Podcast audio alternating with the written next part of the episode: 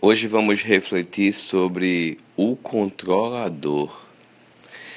Nossa reflexão está em 3 João 9 a 10, que diz o seguinte: Escrevi à igreja, mas Diótrefes, que gosta muito de ser o mais importante entre eles, não nos recebe. Não satisfeito com isso, ele se recusa a receber os irmãos, impede os que desejam recebê-lo e os expulsa da igreja. Como é viver com alguém de personalidade controladora? Os controladores são pessoas argutas, ativas, práticas e resolutas. Tendem a ser autossuficientes, independentes, decididos e obstinados uma vez que para eles é fácil decidir, normalmente decidem tanto por si mesmos como pelos outros. Os controladores dão a palavra final nas discussões e é comum vê-los empenhados em alguma causa especial. Eles não cedem diante da pressão dos outros e vão argumentar até o fim.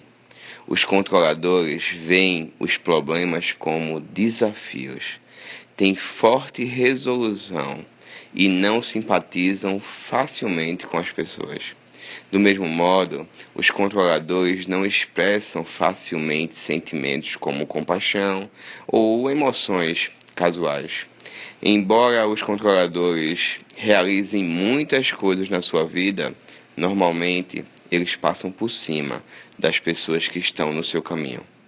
Num casamento, isso deixa o cônjuge sentindo-se como se suas ideias e sentimentos não fossem respeitados. O cônjuge também pode reclamar por não se sentir amado.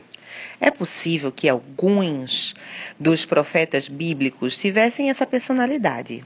O que no caso deles normalmente era positivo. Eles precisavam de uma personalidade forte e decidida para cumprir o propósito ordenado por Deus, ao mesmo tempo que enfrentavam pressão e perseguição.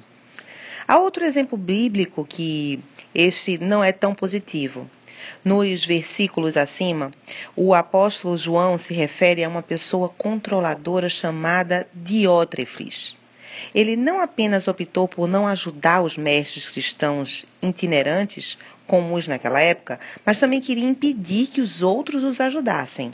A partir do momento em que, além de tomarmos nossas próprias decisões, também queremos controlar as escolhas dos outros, esse passa a ser um controle negativo. Se você tem uma forte personalidade controladora, muito provavelmente precisará de ajuda para entender de que maneira suas ações afetam aos demais.